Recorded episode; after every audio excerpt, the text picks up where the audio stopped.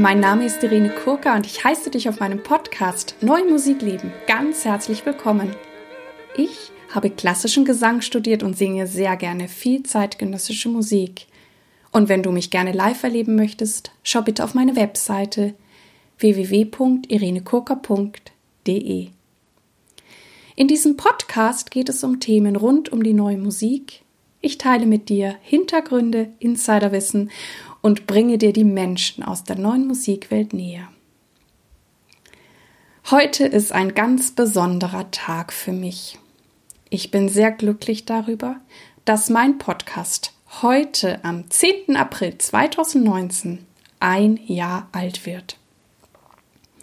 Und ich sage an dieser Stelle Danke an alle meine Zuhörer und alle, die meinen Podcast weiterempfehlen. Ich habe auch noch eine kleine Geburtstagsüberraschung für euch, die ich euch dann am Ende der Folge mitteile. Für diese Jubiläumsfolge habe ich mir den Freund, Kollegen, Komponisten, Pianisten und Blogger Moritz Eggert dazu geholt, der sich bereit erklärt hat, heute mich für dich zu interviewen. Viel Freude! Hallo lieber Moritz, wir sitzen hier in München. Und obwohl ich dich jetzt gerade begrüße, werde ich gleich das Kommando an dich übergeben, denn ich habe heute die Ehre, von dir interviewt zu werden. Und das wurde auch schon lange Zeit, nachdem du ja wirklich so viele spannende und tolle Gespräche geführt hast mit vielen, vielen Personen ist es jetzt zu deinem Jubiläum soweit, dass auch mal du interviewt werden solltest, was ja schon längst hätte passieren sollen. Und diese Aufgabe übernehme ich jetzt, worüber ich mich sehr freue. Ich danke dir ich bin ein bisschen aufgeregt. naja, muss ja nicht sein. Also wir feiern jetzt quasi dein einjähriges Podcast-Jubiläum. Und äh, was ja daran toll ist, ist, dass du eigentlich sagen wir, ähnlich wie wir es irgendwie geschafft haben mit dem Blog, bist du ja auch Pionierin, weil ich hatte nämlich im Blog auch ganz oft immer gesagt, es fehlt ja eigentlich echt ein Podcast für neue Musik. Hab mich aber nie getraut, das auch noch zusätzlich zu wuppen und dann kamst Gott sei Dank du daher und hast das einfach mal gemacht und das finde ich ganz toll. Aber jetzt zu dir. Ich werde jetzt mal so ein bisschen Fragen variieren, die du selber auch äh, anderen stellst. Und die erste, die ich hier habe, ist, wie bist du eigentlich zu dieser bescheuerten neuen Musik gekommen? das war dein Weg. als, ja. als Sängerin. Also, genau. Wie, wie geschah das? Also, ich habe schon immer gern gesungen. Ich habe wohl auch ganz, ganz hübsch gesungen und bin dann auf ein musisches Gymnasium gegangen, habe dann dort auch Klavier gespielt und würde mal behaupten, für eine Sängerin spiele ich sogar ganz, ganz brauchbar. Ich durfte ja auch schon mal Toy-Piano in mhm. einem deiner Stücke spielen und hatte dann auch das Glück, dass an diesem Gymnasium ein ja etwas durchgeknallter Lehrer war, der aber auch komponiert hat. Und bei uns war das total normal, dass wir Stockhausen gehört haben und John Cage und auch hier äh, Berriot-Sequenzer. Und also da war ich vielleicht 14. Und das Interessante war für mich, als ich diese Stücke zum ersten Mal hörte, also ich war irgendwie fasziniert und gleichzeitig auch irgendwie wie abgestoßen. Also es war so beides da. Mhm. Aber es hat mich da immer wieder hingezogen. Und bei der Sequentia von Kathy Barbarian war es auch so, dass ich natürlich damals, ich meine, ich, ich kannte ja nur sozusagen das, das schöne Singen, war ich total geschockt, weil ich wirklich mhm. dachte, oh Gott, die Frau macht sich die Stimme kaputt. Mhm. Aber gleichzeitig war ich auch mega, mega fasziniert. Und es gab damals schon so eine kleine Stimme in meinem Hirn, die gesagt hat, Irene, eines Tages wirst du die Periosequenzer singen. Mhm. Was dann auch Jahre später irgendwann passiert ist. Ich habe sie lange Zeit nicht einstudiert, weil ich hatte irgendwie immer das Glück, sowohl im Studium als auch direkt danach, dass ich eigentlich immer schon, ähm, wie soll ich sagen, professionelle Aufträge hatte. Das heißt, mhm. ich hatte eigentlich nie so richtig Zeit, was zum Spaß einzustudieren. Und ich glaube, sie kam dann tatsächlich erst 2011 da wurde sie programmiert, ich wurde mhm. angefragt und die Herausforderung war dann auch, dass diese äh, Berriot-Sequenzer tatsächlich ja, sogar dann schon aufgenommen wurde irgendwie im Deutschlandfunk ausgestrahlt wurde. Und ich war ja dann auch ein Jahr hier in München an der Musikhochschule, habe da irgendwie auch gleich mit so ein paar Leuten aus der neuen Musik zu tun gehabt. Dann war ich in den USA und ich war ja in Dallas, Texas. Mhm. Und da sage ich natürlich jetzt im Nachhinein das, was ich damals an neuer Musik kennengelernt habe, äh, das würde ich heutzutage vielleicht gar nicht als neue Musik bezeichnen, aber das hm. wusste ich ja damals noch nicht so richtig. Und es gab auch Masterstudenten von Neue Musik, also Komponisten, und die hatten ähm, ja ihre Recitals, aber es gab niemanden, der das singen wollte. Es gab auch ein mhm. neue Musikensemble und da bin ich hingegangen und ich war aber die einzigste Sängerin, die hingegangen ist. Die anderen, die haben irgendwie sich die Credit Points geholt, sind nie aufgetaucht und ich war die Einzige, die dann immer hin ist. Und am Anfang war ich, glaube ich, auch maßlos überfordert, aber dann bin ich immer mehr reingekommen und dann habe ich irgendwie irgendwann alles gesungen, was neue Musik war. Und dann hieß es immer, oh, there, there is this crazy German girl, die mhm. singt das. Und irgendwann haben sogar dann auch Hochschulen, ich meine, das sind ja große Dimensionen in Texas, mhm. weites Land. Dann gibt es da Waco und Denton und ähm, Austin und die haben sich irgendwann auch alle bei mir gemeldet, weil die hatten alle das gleiche Problem. Keine Sängerin wollte das singen. Obwohl ich jetzt im Nachhinein sage, das war jetzt stimmlich oder so nicht wirklich sehr, mhm. sehr anspruchsvoll. Und das hat mich immer irgendwie begeistert. Ich bin halt ein super neugieriger Mensch mhm. und ich habe ziemlich schnell gemerkt, dass ja in der neuen Musik meine Neugierde neu und neu am meisten befriedigt wird. Mhm. Und deswegen bin ich da geblieben und auch weil ja, sich auch die, die neue Musik so entwickelt hat, dass es ja unglaublich verschiedene Facetten und Stile mhm. gibt. Und ich glaube, ich habe schon auch ein bisschen so den Zug eines Chamäleons und ich schlüpfe auch gern in verschiedene Sachen rein. Mhm. Und insofern bin ich total happy, dass ich neue mhm. Musik singe. Also es ist lustig, dass du Chamäleon sagst, weil als du das jetzt so beschrieben hast, klang das für mich auch so ein bisschen wie bei einem äh, wie im Biounterricht, weißt du, so diese Biotope, ja, und wie so Evolution funktioniert, dass quasi dann auch so ähm, bestimmte Spezies sich einfach dann sowas suchen, wo noch Platz ist, wo sie so noch existieren können und dann finden sie dann, werden sie dann Amphibien oder sonst irgendwas. Also durch Vielseitigkeit und durch, durch die Chance nutzen, etwas zu machen, was sonst keiner macht, kommt man irgendwie voran und das ist ja nun wirklich hervorragend. Ich habe das aber damals, ja. glaube ich, gar nicht so gesehen. Also ich war ja. immer... Du warst halt neugierig, immer ne? noch, diese, diese, ich, ich finde die ja. Musik einfach immer mhm. noch gut und deswegen habe ich ja auch diesen mhm. Podcast gestartet, weil mir ist das wirklich ein Herzensanliegen, ja, dass, dass auch vielleicht noch mehr Leute mhm. davon Bescheid wissen und ich bin auch gar kein Fan von dieser, mhm. wie heißt das immer, Elfenbeingeschichte oder so. Mhm. Ich so, hey, raus zu den Leuten, wir machen coole Sachen. Ich meine, du bist ja immer noch sehr jung und äh, hast trotzdem schon eigentlich so mit quasi so allen Kollegen und Kolleginnen, die ich kenne, zusammengearbeitet. Und das ist ja schon mal eine Riesenleistung. Also das allein das Repertoire, was du dir so drauf geschafft hast, ist, ist immens. Äh, hast du das Gefühl, dass heutige Komponisten sich leichter tun, für Stimme zu schreiben oder schwerer? Gibt es das irgendwie, da für dich Unterschiede zu den klassischen Komponisten, die ja auch sehr unterschiedlich für Stimme geschrieben haben? Also Schumann und Schubert sind zum Beispiel auch schon total unterschiedlich, wie sie Stimme behandeln. Was sind da so deine Erfahrungen heute? Eine sehr gute Frage.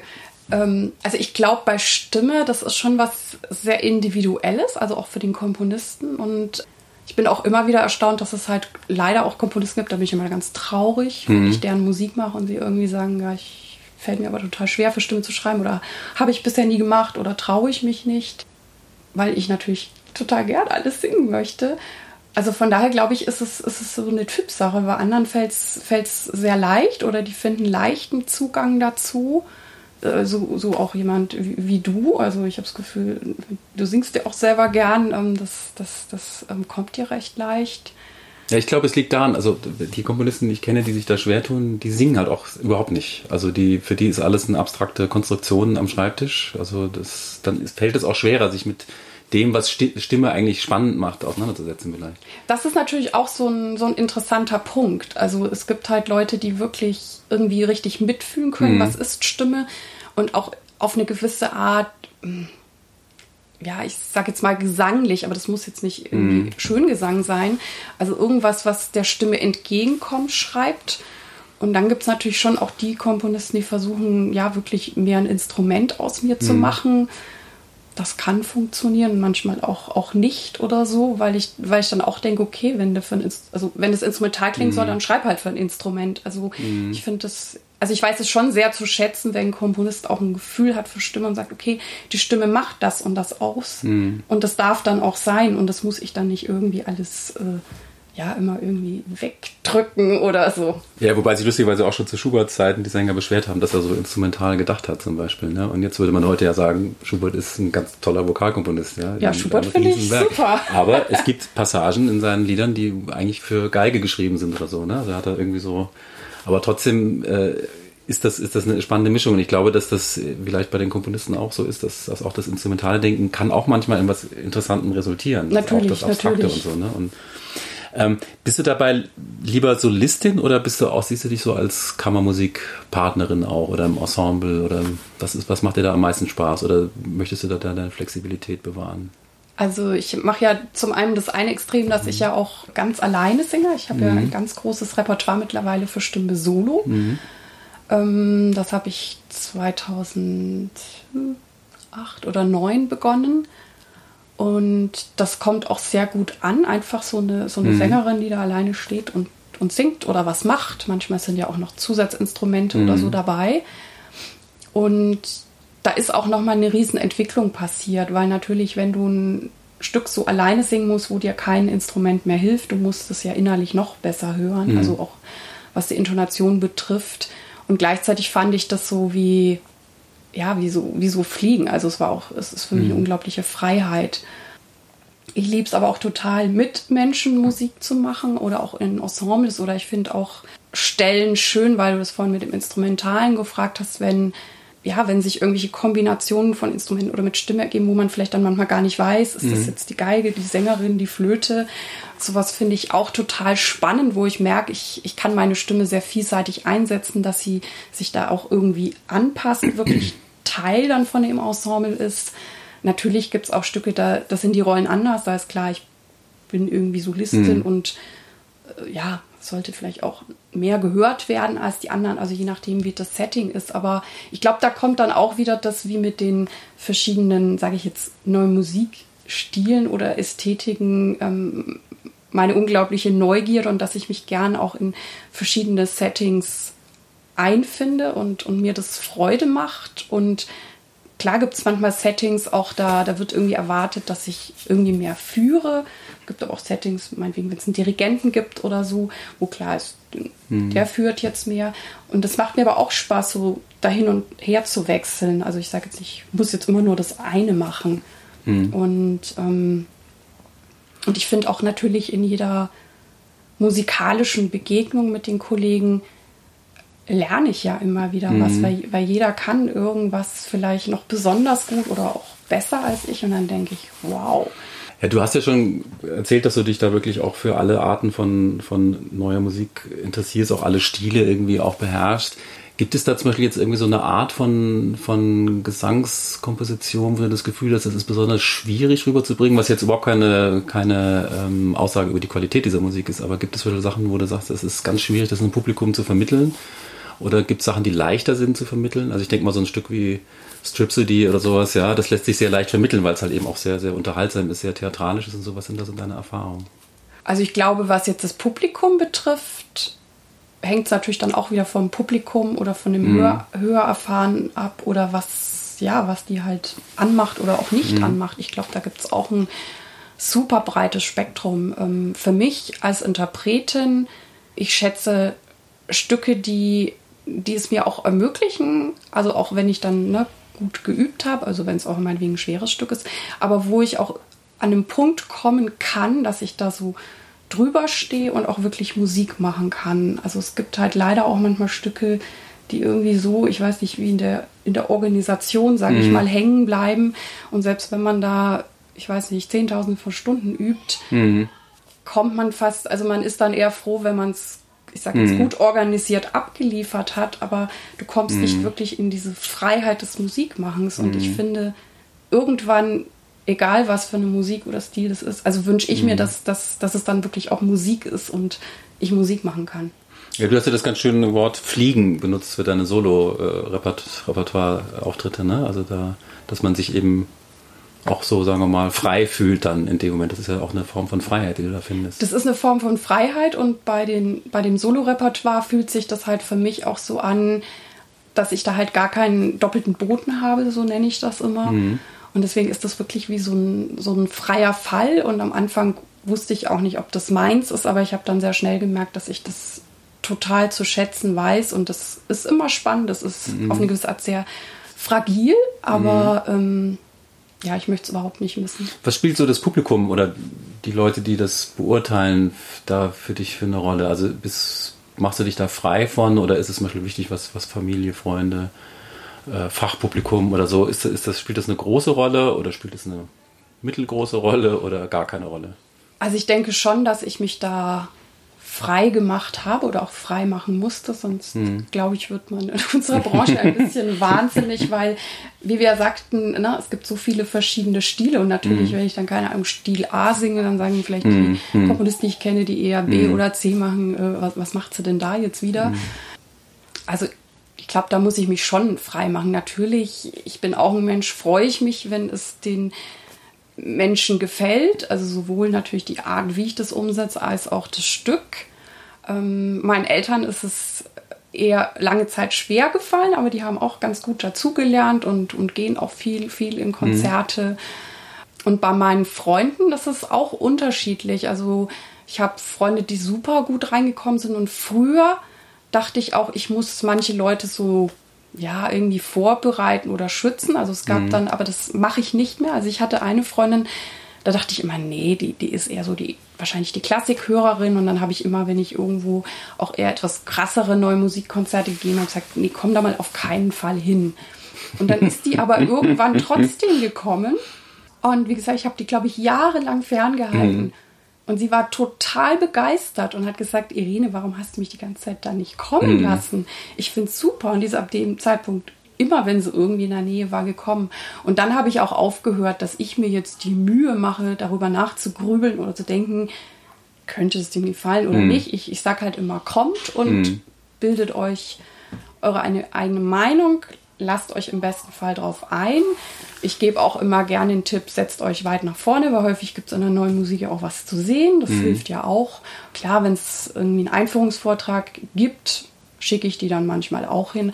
Aber ich mache mir da tatsächlich nicht, nicht mehr so einen Kopf, weil ich glaube, mhm. man wird wahnsinnig und mit dem Beispiel zeige ich ja auch, dass ich, dass ich auch manchmal total falsch liegen kann. Und dann mhm. denke ich, Findest du, dass sich so in der, in der, sowohl in der Rezeption als auch in der Präsentation von neuer Musik, seit du das machst, hat sich da irgendwie was verändert oder ist es mehr oder weniger gleich geblieben? Ich denke, da hat sich viel verändert. Also erstens sind natürlich viel mehr spezialisierte Ensembles, mhm. Musiker, Sänger auf dem Markt. Also das, das war früher, waren das einfach weniger. Ne? Gab es natürlich auch schon gute Leute. Das, das hat natürlich ungemein zugenommen. Und ich glaube auch dadurch, dass das mehr geworden sind oder es mehr sehr, sehr gute Ensembles gibt, versuchen die sich auch voneinander abzuheben. Das heißt, die haben zum Teil auch klarere ja, Handschriften oder wie sie sich mhm. präsentieren oder meinetwegen auch kleidungsmäßig, ob sie dann eher, ich sag mal, festlich konzertant oder eher ein bisschen sportlich, leger daherkommen. Also früher war ja quasi nur schwarzes Hemd. Genau, das, das war lange. Ne, Standard oder, eigentlich für alle. Genau, ja. und, und, und klar, als Sopranistin darf man sich auch manchmal ein bisschen, je nach, je nach Kontext, ein bisschen, ja, farbiger oder auffallender anziehen.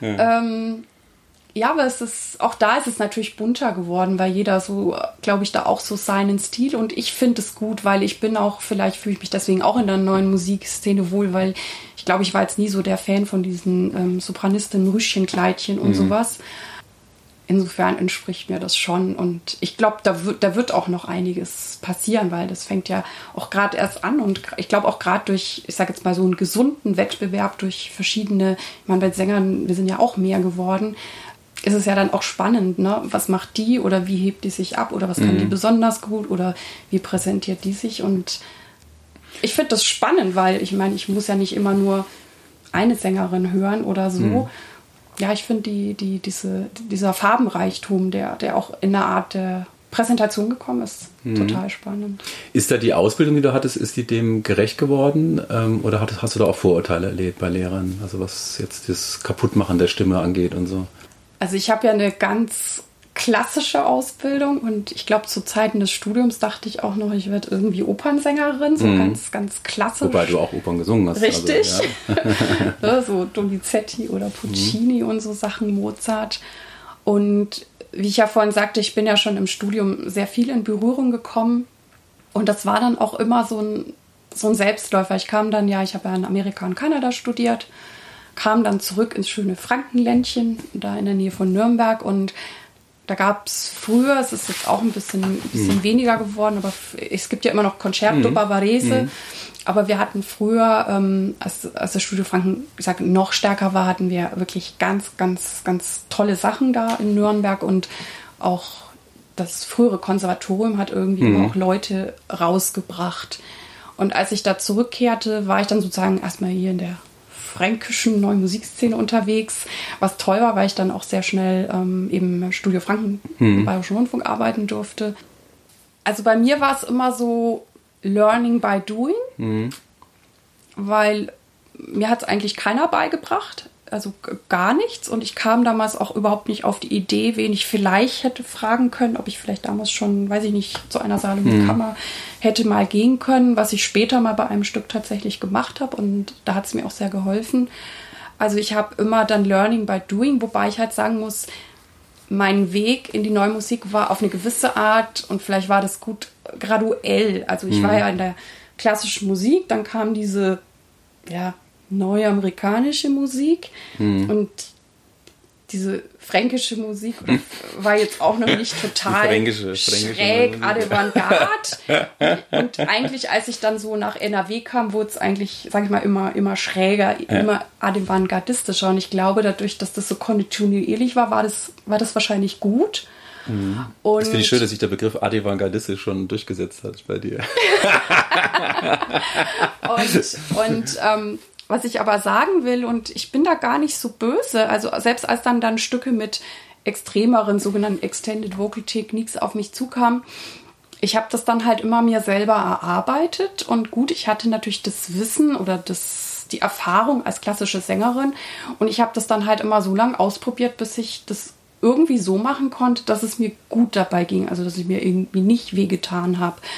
Und ich habe dann auch, also ich weiß, bei einem Stück, da war das besonders krass und da dachte ich wirklich, okay, ich weiß nicht, ob ich jetzt doch meiner Stimme mal was antue.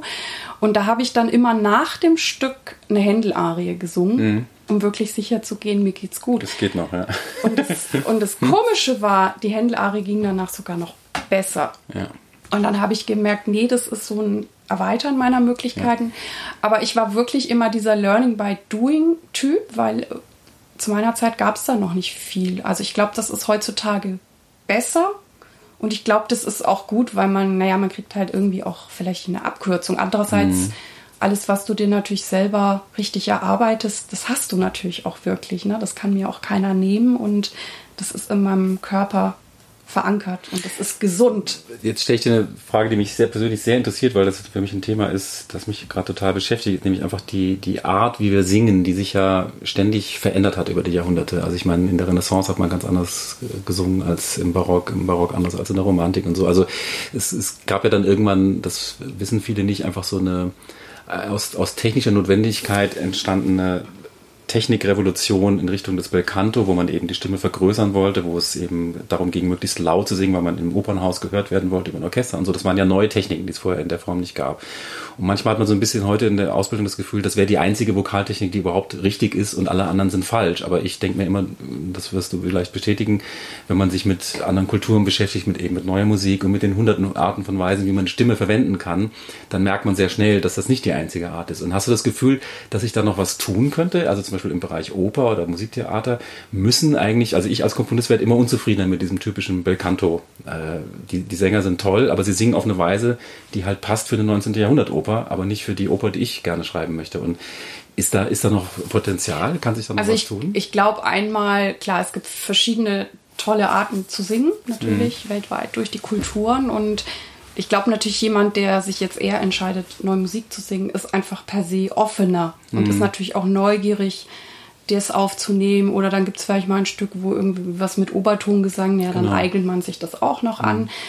Und ähm, ich sag mal, jemand, der ne, auf einer großen Opernbühne stehen möchte, der, der, der wird ja aufgefordert, wie du sagst, einen mhm. großen Klang zu erzeugen.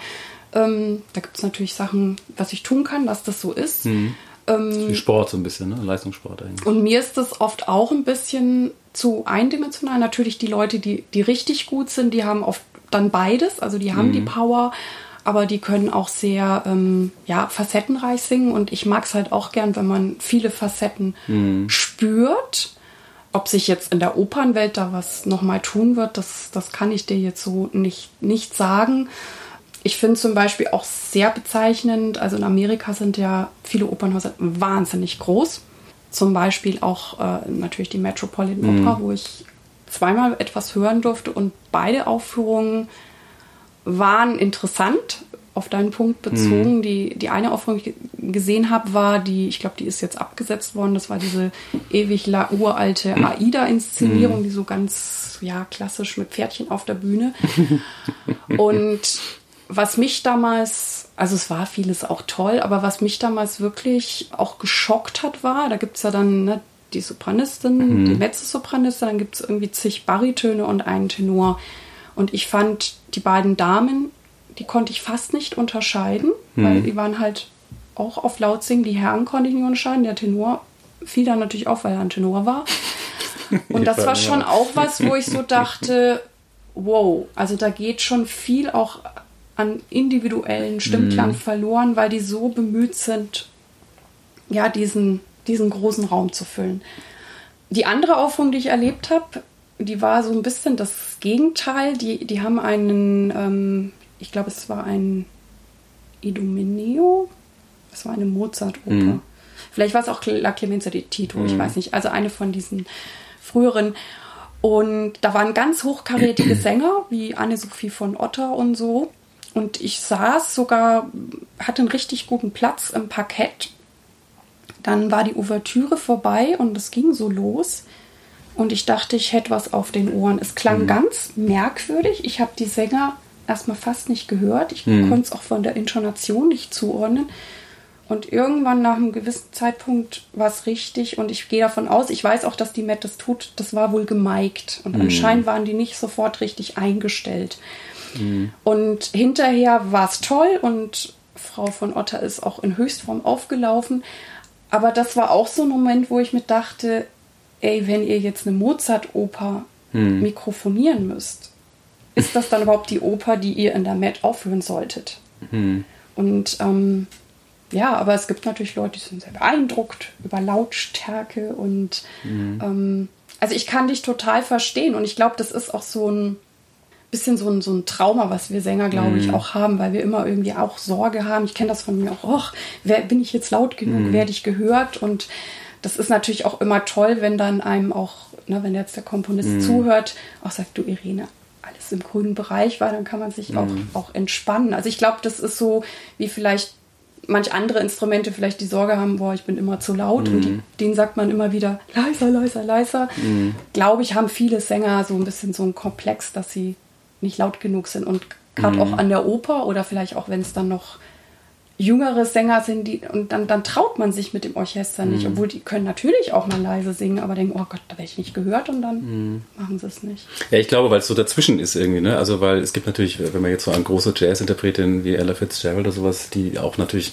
eigentlich stimmtechnisch, wie ich finde, sehr, sehr viel drauf hatten, ja da merkt man halt, die machen vieles so natürlich richtig, weil sie halt nicht auf Druck die ganze Zeit gehen, sondern schon eigentlich modern mit dem Mikrofon arbeiten als Instrument richtig. und das auch sehr, sehr virtuos machen.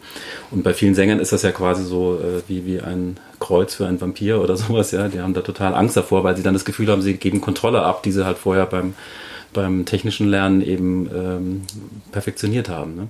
Und das fehlt mir jetzt so als Komponist, wenn ich das mal so einflechten darf. Ich, mir fehlt ein neuer klassischer Gesangsstil, der mit Mikrofon arbeitet, der mit Verstärkung arbeitet, also der mit den Mitteln, des, den positiven Mitteln des, des äh, Belcanto und der, der Gesangstechnik eben was Neues findet, einen neuen Klang findet, der für mich vielleicht auch weniger in Richtung so großes Vibrato mhm. so, so, geht, sondern wieder mehr auf, auf Präzision, auf, auf Diktion, aber auch Tonklarheit und sehr, sehr gezielt eingesetztes Vibrato. Also würde ich mich mal kurz einflechten hier. Als das ist, das ist auf jeden Fall interessant ja. und es ist auch so, dass oft ähm, die Sänger, die jetzt äh, ne, mhm. eine, schöne obertonreiche mhm. Gesangsstimme haben. Ich weiß es nicht, ob man da auch noch mit den Mikrofonen was machen müsste. Mhm. Die, die klingen unbedingt, nicht unbedingt am besten übers Mikrofon. Ja. Manchmal sind die, die dann ja. sehr gerade oder sehr fast obertonarm, wo du dann manchmal denkst, ist jetzt eigentlich nicht so toll. Aber die klingen manchmal beim Mikro richtig, toll, richtig gut. Also ich weiß nicht, ob man da auch irgendwie noch wirklich anders singen müsste oder mhm. wo man da ansetzt, ob an der Technik mhm. oder an, an, an, an den Mikrofonmöglichkeiten. Mhm. Aber ich sehe schon, du bist da einfach sehr neugierig weiterhin und hast auch Auf das Gefühl, Fall. da schon, schon alles zu kennen und zu probieren. Wie kam es denn jetzt, weil wir jetzt schon das Jubiläum hier feiern, wie kam es denn jetzt zu diesem Podcast, der uns jetzt schon seit einem Jahr Freude macht? Ja, der schöne Podcast. Ich habe angefangen, ein Buch zu schreiben. Neue Musik mhm. macht meine Stimme nicht kaputt. Das war im Jahr 2015. Mhm. Dann habe ich das nach ein paar Kapiteln auf Eis legen Davon müssen. hast du mir damals auch erzählt und dann musste ich das noch geheim halten. Genau. Das ist ganz geheim. das war damals ganz, ganz geheim, ja. Und ähm, genau. Ich glaube, als wir dann auch drüber gesprochen haben, habe ich dann wieder drüber nachgedacht, ob ich da weitermache. Und dann hatte ich irgendwann auch noch mit einer anderen Person oder einem Förderer gesprochen und der guckte mich nur so an, meinte so, Frau Kucker, machen Sie lieber was mit den neuen Medien. Was wollen Sie heutzutage ein Buch schreiben? Und dann ging ich aus dem Gespräch raus und habe so über dies und das nachgedacht. Und ja, irgendwann habe ich halt selber das Podcast-Format entdeckt. Ich bin selber eine leidenschaftliche Podcast-Hörerin. Mhm. Ich liebe das Format. Also ich finde, da kriegt man Wissen auf eine ganz mhm. tolle Art. Das ist eigentlich das neue Radio, muss man sagen. Nahegebracht also, und ja. auch so, so schön fokussiert. Oder es kann auch mal länger dauern. Man ist nicht mhm. so in diesem, ah, die Sendezeit ist jetzt rum oder so. Ja. Und ja, und dann macht es irgendwann in meinem Kopf Klick, dass das vielleicht mein Medium für dieses angefangene mhm. Buch sein könnte. Und das Schöne ist ja, es gibt auch eine eine sehr starke Podcast-Community, in der ich natürlich dann auch drin war, um einfach alles über dieses Medium aufzuzaugen und auch zu wissen, was muss man da eigentlich machen, um einen Podcast zu erstellen.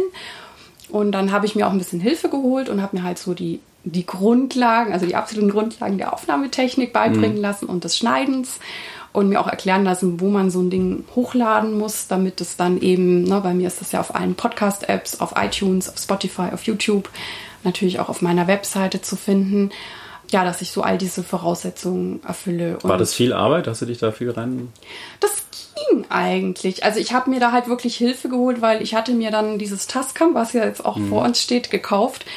Und ganz ehrlich, wusste ich überhaupt nicht, mit welchen Knöpfen ich da überhaupt anfangen sollte. Mhm. Und dann mhm. dachte ich, also wenn ich jetzt hier Learning by Doing mache, was offensichtlich beim Singen funktioniert hat, äh, gibt es wahrscheinlich in drei Jahren noch keinen Podcast. Mhm. Und dann habe ich mir jemanden gesucht, der, der mich da ähm, eingewiesen hat und mir da halt alles, also das, was ich jetzt für diesen Zusammenhang wissen muss, ähm, kann.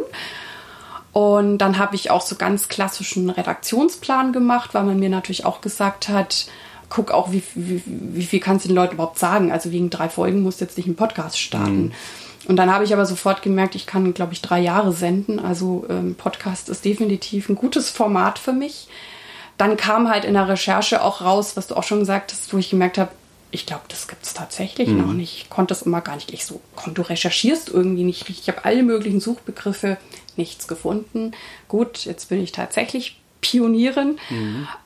Also zumindest im, im, deutschen Sprachraum würde ich jetzt mal sagen. Ne? Also ich glaube, in, in, den USA gibt es auch inzwischen ein paar Podcasts. Ja, aber auch noch nicht so richtig. Aber auch, auch noch nicht so viel. viel. Noch nicht Und ich glaube, Neumusik mhm. auch, auch ja. nicht. Und naja, zumindest habe ich mich dann so vorbereitet, habe mir dann diesen 10. Mhm. April ausgesucht, weil in der Podcast-Community hieß es immer, auf keinen Fall in den Ferien starten. Ja.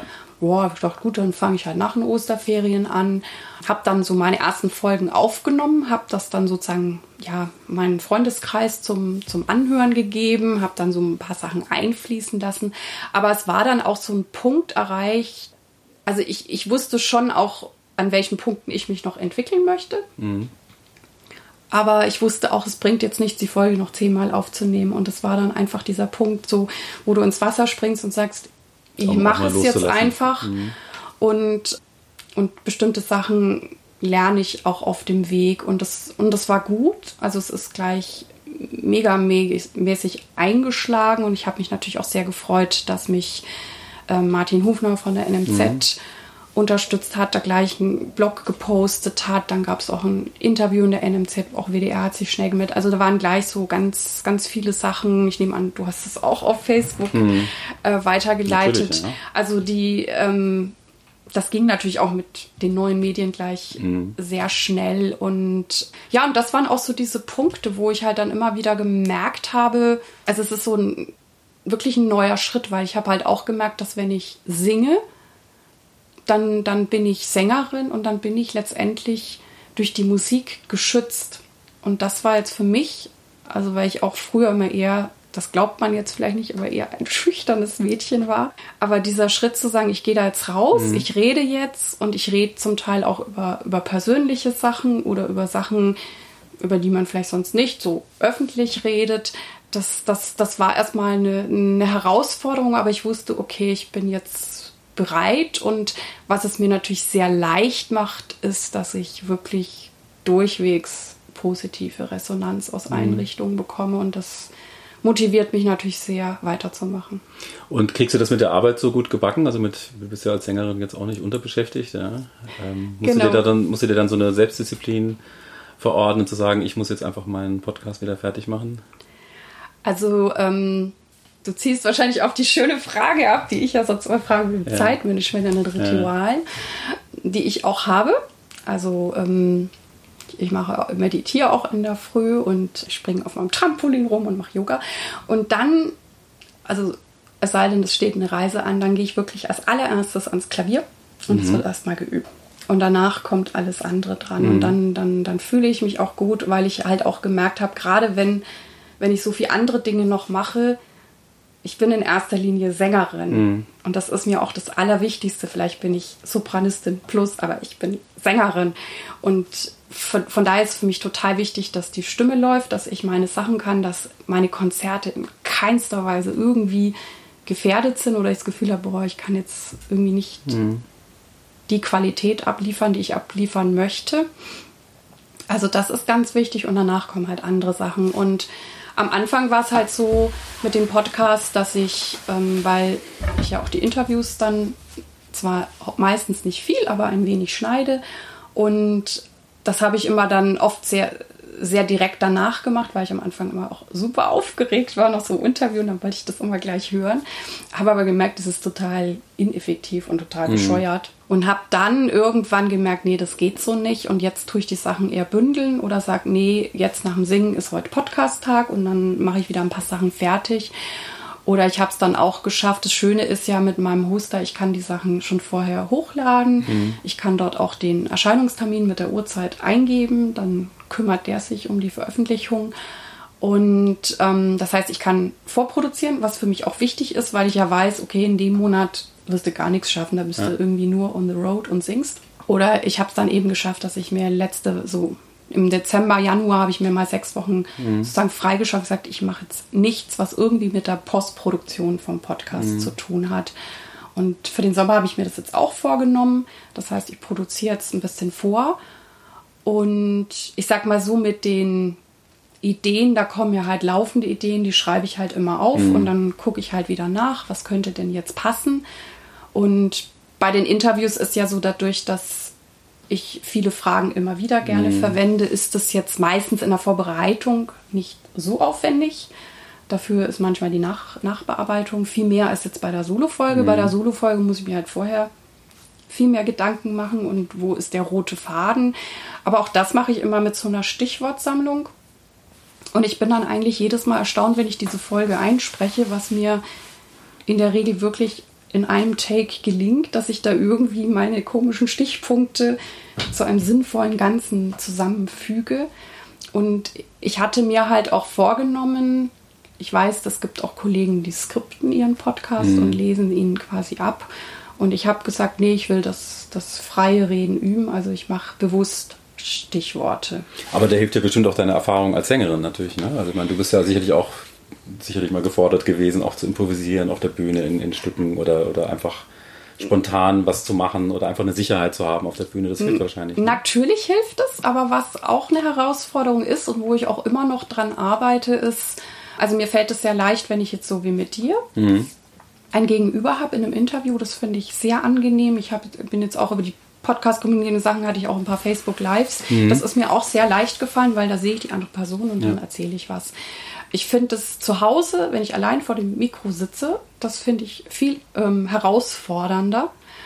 Und ich musste am Anfang eher ein bisschen drauf achten. Ich glaube, als Sängerin bin ich halt gewohnt, sehr deutlich zu sprechen. Das tust du wirklich, ja.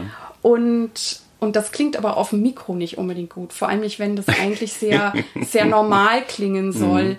Mhm. und da musste ich dann eher wieder so ein bisschen runter, runterdimmen Mhm. und ähm, also das, was du eigentlich gerade auf der Bühne nicht willst, also es ist schon ein bisschen konträr, aber letztendlich finde ich es dann auch wieder spannend, weil ich ja dadurch auch wieder mich und sprechen oder auf wie viele Arten ich sprechen kann, kennenlerne, so wie ich ja verschiedene Arten des Singens kennengelernt habe, stelle ich fest, aha, vom Mikro sollte man aber so reden, sonst, sonst klingt's, klingt's nicht gut.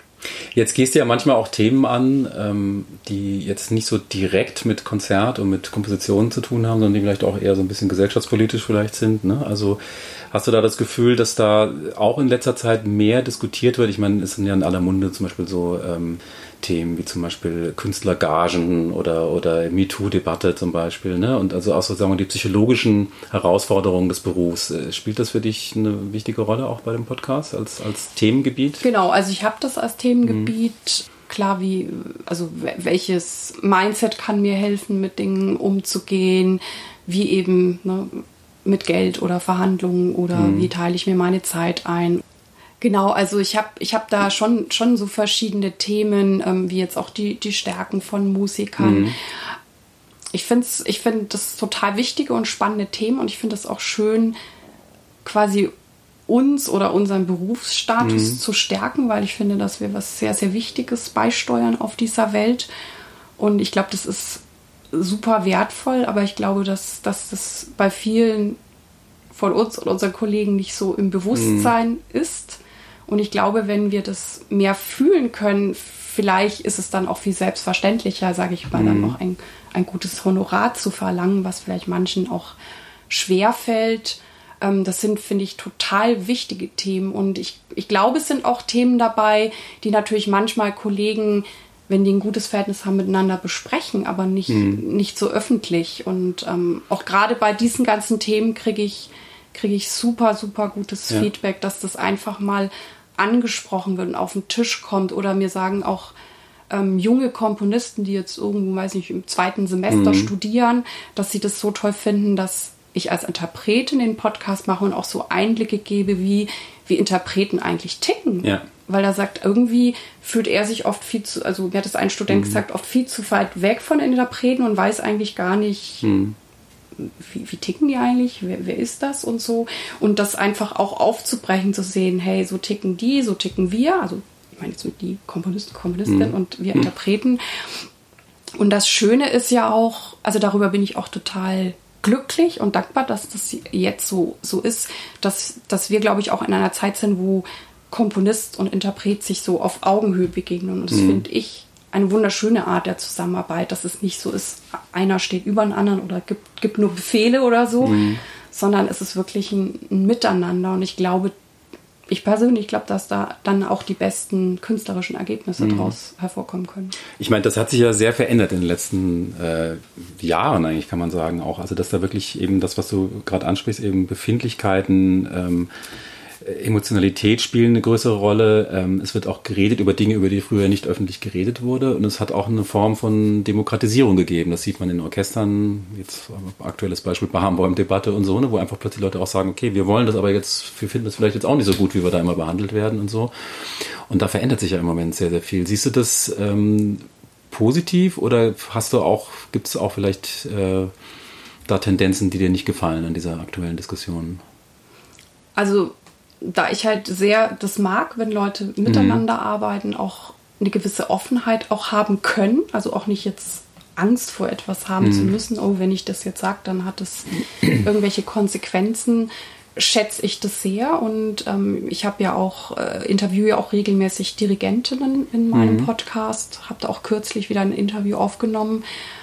Und die sagen mir halt auch, dass sie das als Frau zum Teil anders angehen, dass sie anders mit dem Orchester kommunizieren, aber das auch möchten. Und, und die eine Dirigentin sagte mir auch, dass sie auch das Gefühl hat, in dieser jüngeren Generation, und das ist das, was ich mir auch wünsche, ist es mehr dieses Miteinander, nicht dieses, ich muss meinen Ellbogen rausfahren und ah, die böse Konkurrenz oder so, sondern mehr so eine Solidarität, die vielleicht sogar auch ein bisschen durch dieses ganze ne, Facebook, soziale Vernetzen Medien so, ne? vernetzen, Ja. weil man mehr mitbekommt und zum Teil freue ich mich dann immer auch total cool, da ist das mhm. passiert und die macht jetzt das. Es ist ja unglaublich. Ne? Also ich finde, es fällt auf, so als äh, Kompositionslehrer muss ich das sagen, dass es viel häufiger ist, dass äh, Komponisten in so Kollektiven zusammenarbeiten. Äh, früher war das vielleicht manchmal so Ehepaare, da gab es also welche, die so symbiotisch zusammen komponiert haben, zum Beispiel Babette Koblenz, Hans-Christian Dahle würden mir da einfallen, die waren so Pioniere da.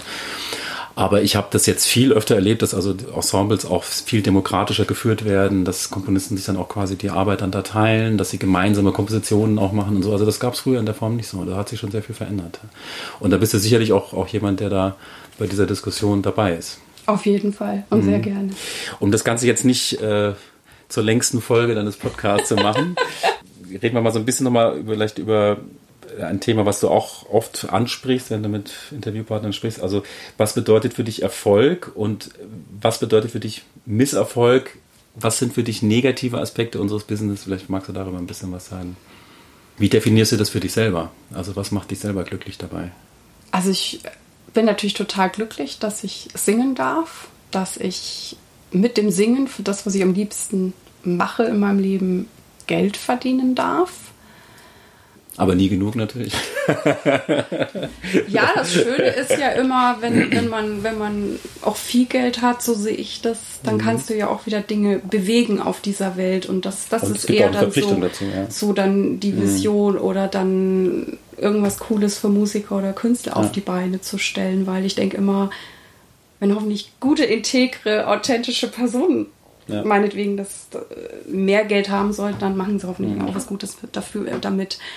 Ähm, mir ist es aber auch sehr wichtig, also auch diese, diese Authentizität, dass ich mhm. mit mir zufrieden bin, dass ich mich in einem Spiegel angucken kann und ich weiß eben auch, dass ich vielleicht auch Dinge in meiner Karriere nicht getan habe, die vielleicht andere getan haben, weil ich mich dann nicht im Spiegel angucken mhm. könnte und vielleicht hätte ich mich dann noch schneller bewegt oder so.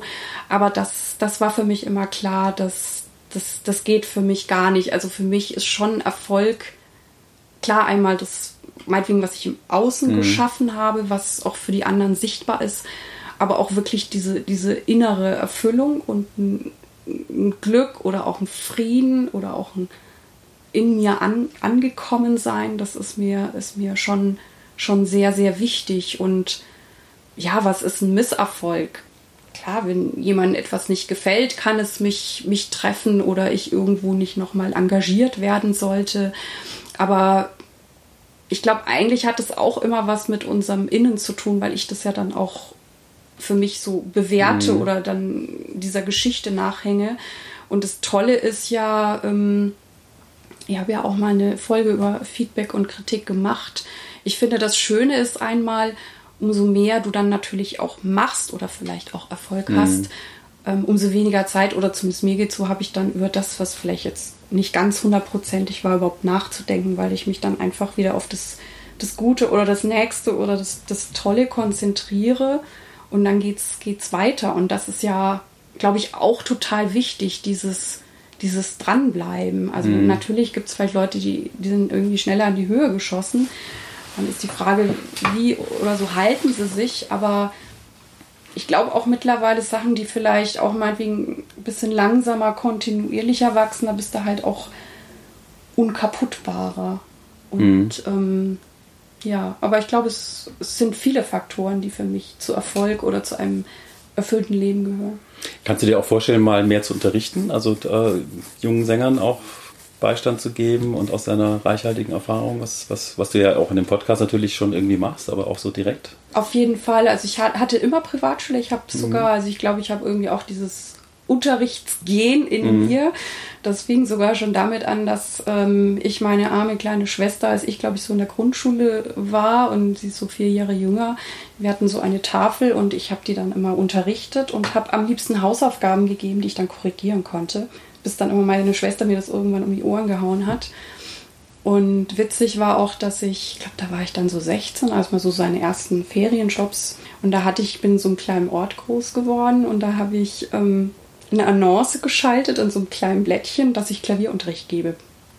Und dann hatte ich so irgendwie vier, fünf Schüler und bin immer Freitagnachmittag mit meinem Fahrrad von Haus zu Haus gefahren. Also das Unterrichten ist total in mir in jedem Fall. Du hast ja sogar schon mal mich unterrichtet als ja. Sänger. Ja, da bin ich ganz stolz drauf. das war toll. Du hast es auch umgesetzt. Ja. Ähm, also ich finde es total faszinierend, auch, auch gerade Stimme, weil da bist du mhm. natürlich auch total nah an den Menschen dran. Das hängt halt alles zusammen. Und ähm, auf, auf jeden Fall auch gerne mit natürlich dem Know-how ähm, mit der neuen Musik oder auch, ähm, was ich jetzt alles über den Podcast mhm. oder vielleicht auch dadurch über die sogenannten neuen Medien gelernt habe. Also in jedem Fall gerne und ich hoffe auch sehr, dass ähm, ja, Musikhochschulen einfach auch noch mehr äh, in allen Instrumenten, aber natürlich auch im Gesang, mhm. Leute einstellen, die auch neue Musik unterrichten. Das ist halt leider noch sehr wenig. Und die neugierig sind auch vor allem. Ja. Und neugierig. Und ich sage halt auch immer, ich meine, das, das trifft sowohl für die Sänger als auch für die Instrumentalisten zu, selbst wenn diese Sänger sagen, ne, sie wollen irgendwann ein Opernengagement haben, wenn du dir den heutigen Spielplan anguckst, haben die meisten Opernhäuser zumindest einmal im Jahr eine zeitgenössische Oper. Und selbst wenn man jetzt jemanden wie mich einstellen würde, muss das ja nicht zwangsläufig heißen, dass ich jetzt zehn weitere Irene Kurkas produziere, mhm. sondern ich könnte ja auch den Sängern, die sagen, nee, ich will eigentlich schon eher den klassischen Weg gehen, auch unterstützen, dass wenn die aus dem Studium rauskommen, nicht erstmal total doof aus der Wäsche gucken, mhm. weil sie plötzlich eine zeitgenössische Oper singen müssen. Mhm. Ich meine, du hast jetzt ein bisschen beschrieben, was auch eine Frage an die Musikhochschulen ist. Diese Frage stelle ich mir auch als Lehrer selber. Ähm, was könnte man verbessern an Akademien, auch an, an dem Gedanken, den wir so haben? Also was ich halt oft erlebt habe, ist, es gibt Leute, die durchaus enthusiastisch zum Beispiel in diesen Betrieb reingehen und auch mit, einem, mit einer Kenntnis von zeitgenössischer Musik und vielleicht auch Dingen, für die sie sich begeistern, die aber dann sehr, sehr oft an dem Punkt stehen bleiben, den sie dann einmal hatten und dann im Grunde ab da sich nicht mehr interessieren für das, was noch danach kommt. Also das gibt sehr viele, die scheinbar neue Musik vermitteln, aber im Grunde dann den Stand von vor 20, 30 Jahren als den Status quo betrachten. Also das ist ein Phänomen, was ich sehr oft erlebe. Und man erlebt eigentlich weniger neugierige Menschen wie dich, die halt einfach sagen, ich lerne ständig dazu und ich will auch immer wieder noch Neues probieren. Das ist diese, dieser Hunger, den du hast, eindeutig, den, den erlebe ich leider selten. Okay. Ich weiß aber nicht, ob das ja. jetzt was mit, mit Sängern oder neuer Musik zu tun hat. Ich glaube, es ist generell, eine, ob das Komponisten sind genau, oder, oder das, Interpreten. Das ob, ob das eine alles, Typsache ja. ist, weil ja. ich glaube auch, auch selbst wenn ich jetzt ein ne, irgendwie ein Pianist wäre, der jetzt da seine Mozart-Klavierkonzerte mhm. rauf und runter spielt, du kommst ja irgendwann an einen Punkt, wo du merkst, ey, jetzt habe ich eigentlich ziemlich viel drauf, mhm. habe einiges gecheckt und dann kannst du natürlich irgendwie sagen, ja, pff, ist cool, passt mhm. so, reicht mir. Oder du bist halt der Mensch, der irgendwann merkt, ähm, ist zwar cool, aber es geht ja eigentlich immer weiter und du kannst ja immer in andere, tiefere Schichten mhm. abtauchen. Ich meine, auch wenn man ein Stück, keine Ahnung, tausendmal gesungen hat, du findest immer irgendwie noch mhm. mal was oder weil, weil du bist ja auch nie gleich. Also ich habe mich irgendwann eher dafür entschieden, dass, dass ich weiß, diese Reise geht immer weiter und ich werde nie alles wissen. Mhm. Aber ich finde das, ich glaube, am Anfang hat mir das auch eher Angst gemacht. Oh mhm. Gott, ne, will ich jetzt lieber stehen bleiben und sagen, okay, ich ruhe mich jetzt auf dem auf, aus. Aber mhm. ähm, ja, meine Neugierde ist sehr groß und ich habe eher gesagt, nee, ich finde es mhm. eigentlich cool, wieder zu entdecken oder auch immer wieder ähm, ja, mich selber herauszufordern und zu sagen, mhm. ey, wenn ich das Stück mache, uh, was passiert jetzt? Und das finde ich mhm. spannend. Also das ist für mich auch Leben. Mhm, sehr schön. Ähm, jetzt zum Abschluss, äh, weil das sind Sachen einfach, die mich persönlich immer sehr begeistern. Ähm, und zwar Anekdoten oder, oder Erlebnisse. Also ist, du hast ja so viele verschiedene Sachen gesungen, um das ein bisschen äh, auf einem, auf einem äh, lockeren Gesprächsteil zu beenden. Ist dir irgendwann mal was passiert, also als du dich für ein, ein klassische wie auch neue Musik äh, eingesetzt hast, wo du das Gefühl hast, das ist irgendwie eine irre Story gewesen oder das hat dich selber überrascht oder war irgendwie absurd oder komisch oder so? Hast du da so eine Geschichte vielleicht? Weil ich möchte nämlich eigentlich einen Podcast Musiker-Anekdoten starten. Ah! Das habe ich aber noch keinem gesagt. Muss ich jetzt fast überlegen, was da jetzt irgendwie besonders interessant ist. Also es ist vieles interessant. Also Musiker, wir haben ja alle so Geschichten. Ne? Mhm. Also ich habe neulich das Buch von der Harfenistin gelesen, wo die einfach nur beschreibt, wie so Engagements zustande kommen und was da die Umstände zum Teil sind. Und da musste ich auch sehr lachen. Also, also ich erzähle jetzt eine Anekdote, mhm. die... Muss auch keine Namen nennen, ja. Die, ähm, die eigentlich sehr lang zurückliegt, aber ich fand die irgendwie trotzdem total witzig. Hat jetzt, mhm. glaube ich, auch gar nicht so viel mit neuer Musik zu tun, aber irgendwie fällt mir das jetzt gerade so ein. Also ich habe ähm, als, als Jugend musiziert zum ersten Mal auch Gesang eingeführt mhm. hat, habe ich noch mitmachen können. Danach ging es nicht mehr, weil dann habe ich studiert. Und ich habe dann, ich weiß jetzt gar nicht, ob das der, der, der, der regionale oder schon der Landeswettbewerb, ich habe da irgendwie einiges gewonnen und dann gab es ja auch so Preisträgerkonzerte. Und ich hatte eine wunderbare Pianistin, mit der ich da auch quasi dann als, als Duo angetreten bin. Und die hatte ein paar Tage vorher sich, glaube ich, die Weisheitsszene machen lassen. War zwar guter Dinge, ich spiele dann, aber der ging es überhaupt nicht gut. Hatte Kreislaufprobleme und wir mussten irgendwie auf die Schnelle einen anderen Pianisten herzaubern. Und wie gesagt, da war ich ja noch relativ jung und wir haben dann eine, eine ältere, erfahrene Dame irgendwie aufgetrieben, die man uns empfohlen hatte. Und da war aber schon klar, ich würde nicht zum Beginn des Konzertes da sein, sondern später eintreffen. Ich wusste auch, dass ich, ich glaube, ich war es in der, äh, irgendwie in der zweiten Hälfte dran. Und dann haben wir auch, meine Eltern haben, haben das dann auch immer, immer unterstützt. Die haben mich immer kreuz und quer durch die Gegend gefahren. Und dann haben wir halt diese Dame, die auch, natürlich auch nicht Auto gefahren ist und nichts, haben wir da eingesammelt. Und ja, die war schon, also war witzig, aber schon ein bisschen betagter. Und dann kamen wir zu diesem Konzertort, haben natürlich erstmal so den Eingang gesucht. Und dann war irgendwie alles abgesperrt. Und ich dachte, das kann doch nicht sein. Ich muss doch da jetzt rein und singen. und irgendwie haben wir dann doch jemanden gefunden oder haben wir dann irgendwo geklingelt. Ich weiß nicht, irgendwann kam dann ein Mann, der, ich weiß nicht, ob das so eine Art Hausmeister war. Und dann haben wir gesagt, ja, wir wollen da jetzt hoch. Mhm. Ja, das geht nicht. Das ist voll, der, der ganze Saal ist ausverkauft, Sie können hier nicht mehr rein. und ich dann so, ja, aber ich muss doch da jetzt gleich singen. Ach so. Ja, äh, dann muss ich sie wohl reinlassen. Ich so, uh -huh. Und also das fand ich total aufregend. Ich meine, wie gesagt, da war ich noch, noch sehr, sehr jung, aber das ist trotzdem irgendwie hängen geblieben. Oder ich hatte auch mal so eine, so eine Geschichte, das war auch sehr witzig, das war irgendwie, das war Jahre später, das war ein Weihnachtskonzert.